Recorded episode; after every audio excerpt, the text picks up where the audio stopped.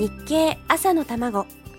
この番組は聞けばわかる読めばもっとわかる日経。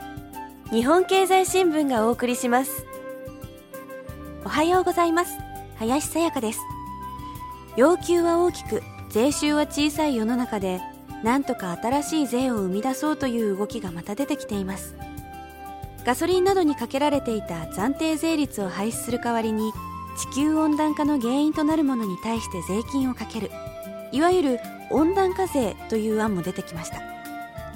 鳩山首相が1990年と対比して温暖化ガスを25%削減するという目標を掲げていますからそれを実現するための一種のプレッシャーとして税金がかけられるということは十分にあり得る話。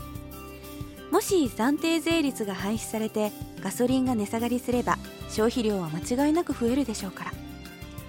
おそらく国民の方も全てのマニフェストが一度に実現されるとは思っていないはずなんですからまずはできることから手をつければいいはずなんですが困ったことにまず自分の要求を優先してほしいとみんなが言い出すと立ち往生してしまうようです。温暖化税はかなり有力な候補として今後立ち上がってきそうです。覚えておきましょう。まあ誰だって自分の収入から税金を取られるのは嫌だと思いますがそれでも何らかの方法で税金を集めてそれを分配し直すのが政府の役目。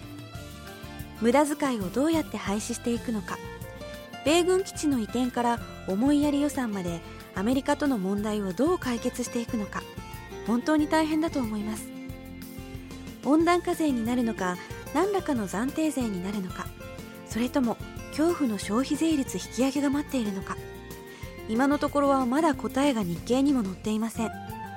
多分どんな場合でも大事なのはまず冷静になること。そして情報を集めていくことなんだと思います。